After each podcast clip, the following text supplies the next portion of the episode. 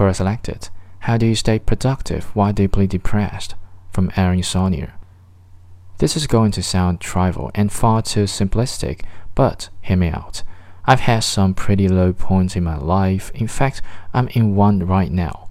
I've attempted suicide when I was younger and seeing the effect that had on my family paired with the fact that I got through it has made me able to say that it's pretty much off the table for good. That said, things can still get pretty bad without ending your life. Life can pretty much stop completely. I went a couple of weeks without showering. I wasn't eating. My apartment was a flipping disaster, and I don't mean a little messy. I'm talking could be on a TV show dirty, not as bad as Hoarders, but give it time and I could give them a run for their money. My mom has spent two days cleaning my place while I cried and tried to help, but I'm so incapacitated that it's pathetic. I have the best mom in the universe. Your friend needs to keep moving, literally and physically moving.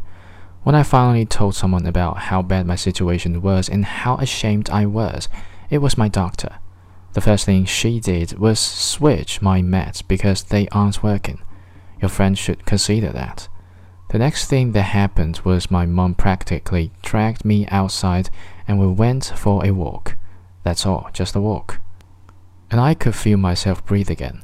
I could feel the sun on my skin. I could feel the breeze in my hair. I felt bloody horrible.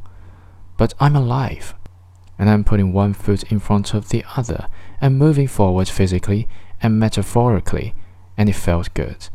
Moving forward physically tells your body and brain that you're still moving, that you have to keep moving. It seems so simple and small, but it's huge. Just walk.